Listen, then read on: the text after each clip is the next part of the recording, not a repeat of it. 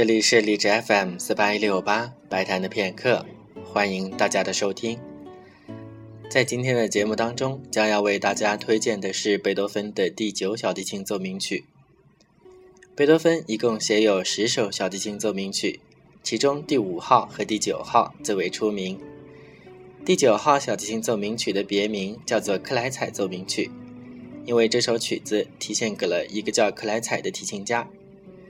这位克莱采的全名叫做鲁道夫·克莱采，是一位法国的小提琴家以及作曲家。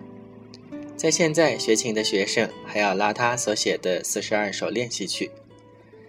从前看过的文章里讲了一个浪漫的故事，说克莱采是拿破仑的随军提琴手，贝多芬出于对他的敬佩，就把这首曲子提献给了他。不过这件事情的事实是。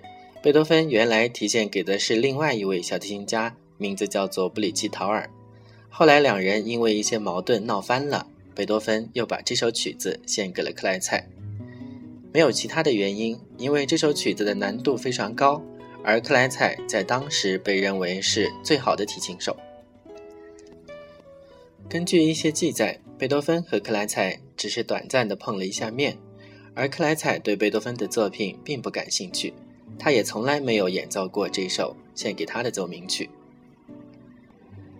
今天首先为大家播放的是克莱采奏鸣曲的第一乐章。